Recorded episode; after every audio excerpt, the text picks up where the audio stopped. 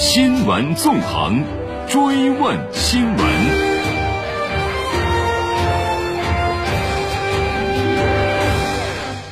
新闻纵横，追问新闻。当地时间一月二十号中午，北京时间今天凌晨，美国当选总统拜登在首都华盛顿国会山举行的就职典礼上，正式宣誓就任美国第四十六任总统。宣誓仪式由美国联邦最高法院首席大法官约翰·罗伯茨主持，拜登在罗伯茨带领下宣誓就职。随后，拜登发表就职演讲，呼吁美国人尽快结束对立和分裂的局面。I know speaking of unity can sound to some like a foolish. 我知道，如今在一些人看来，谈论团结可能是一种愚蠢的幻想。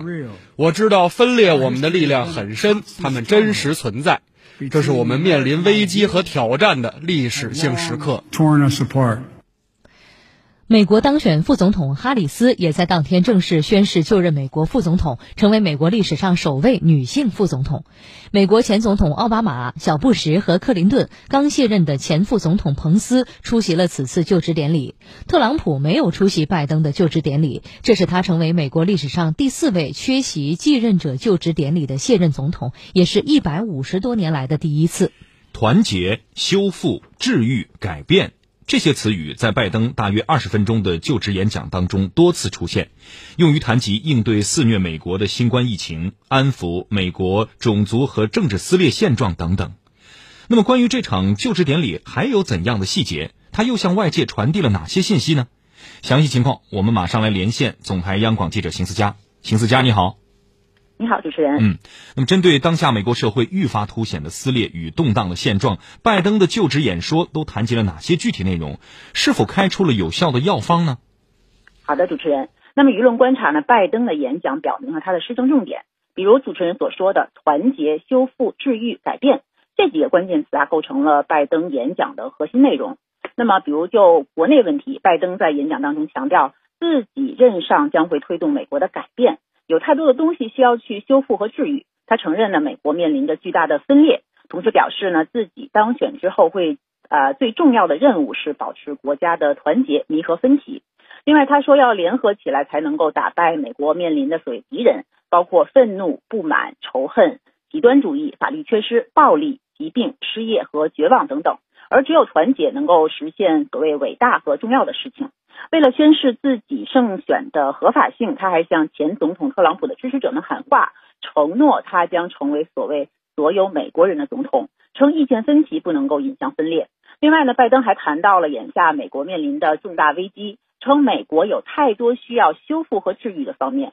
包括应对百年一遇的新冠疫情等等。而关于对外政策，那么拜登呢是简要谈及了修复与盟友的关系，并且重新与世界打交道，称要恢复美国在世界上的领导地位。而演说的这个结束之后呢，拜登是随即发布了成为总统后的第一条推文。推文上是这样写的：说现在面临太多的危机，没有时间去浪费了。表示呢，他的工作将会带来大胆的行动，立即为众多的美国家庭带来解脱等等。而完成就职典礼之后呢，拜拜登是前往了白宫，在白宫椭圆形办公室呢，一口气完成了此前媒体猜测的大约十七道行政命令、备忘录和对外呃各种机构公开声明等等的文件的签署。那么，包括致力于让美国重新回到世卫组织巴黎气候协定谈判，以及停止修建边境墙、百日口罩挑战等等内容。主持人，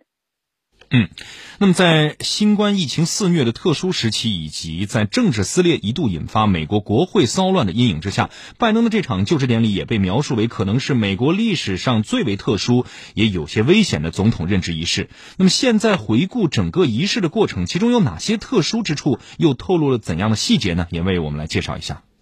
好的，那么和最近两届美国总统的就职典礼相比啊，拜登的就职仪式的确是显得有些特殊而冷清。因为通常情况下呢，美国总统就职之日呢，会有上百万民众涌入华盛顿，挤满当地林肯纪念堂前的国家广场来观礼。比如呢，在两千零九年的时候，奥巴马就任美国总统的时候呢，有大约两百万人前去参加。而二零一七年特朗普就职的时候，比奥巴马那时候的人数可能稍少一些。后来的统计数据显示呢，可能是约有七十到八十万人观礼。而今年啊，拜登的这个呃典礼的这个就职典礼呢，注定是特殊的，因为。疫情和骚乱的双重风险，拜登的团队呢一直是敦促民众在此期间不要去华盛顿。所以呢，这场呃总统就职仪式是到场观众最少的一次。而以往呢，美国总统就职典礼呢会有二十万张的票可供民众参加。呃，今年呢不向公众开放，只有大约一千人出席了活动，